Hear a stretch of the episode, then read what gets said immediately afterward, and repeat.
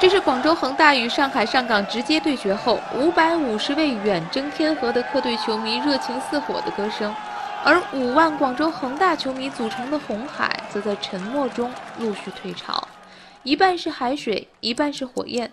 中超倒数第三轮这场比赛几乎宣布了王朝更替在所难免。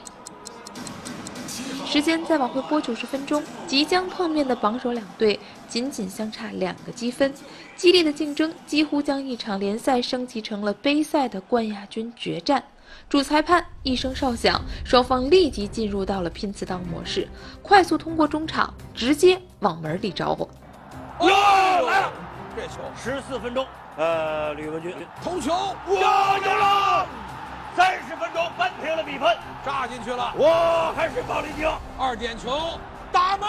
哇，蔡慧康进球，有了！这球完成阿兰了，高高的飘飘的！哇，严俊流漂亮！哇，保利尼奥，对吧？哦，单刀了，吴磊，漂亮！哦，三比三，是的，三比三。七十九分钟，横扫门前，乌龙，乌龙，有拉拽，保利尼奥。跟浩克两个人都倒了，给了点球啊，打门，嗯，球进了，节奏变化。还好。伤停补时第五分钟，嗯。阿兰打进点球。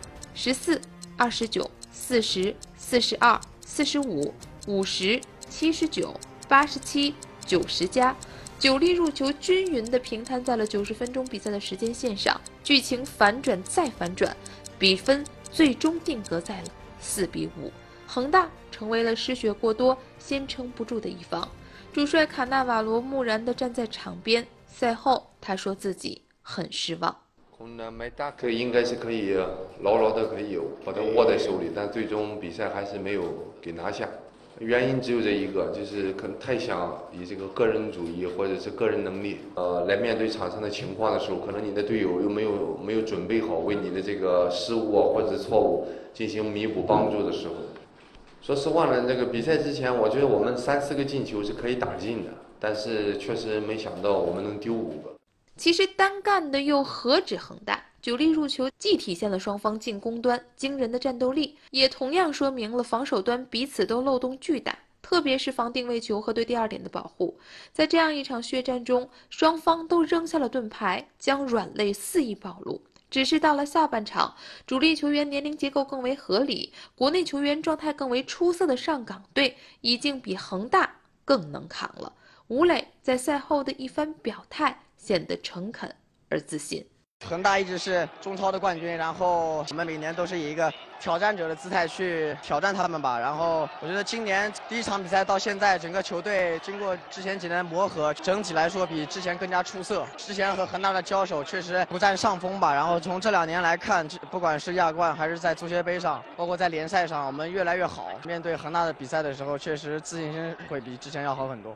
纵观这九粒入球，恒大全部由外援包办，而给上港做出直接贡献的，则是吕文君、蔡慧康、吴磊这些土产球员。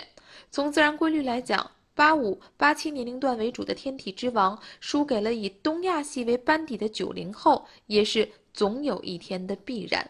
卡纳瓦罗也承认，中超越来越激烈的竞争，让恒大维系王朝鼎盛的成本越来越高，难度一年大过一年。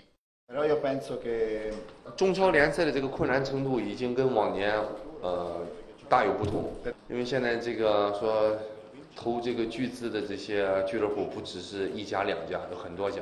上港最尤其是最近的这两到三年显示的还是呃比较明显。恒大的崛起实际上的红利是出生于八五到八七一代中国球员的成长，他们也是初代职业化的最后一批受益者。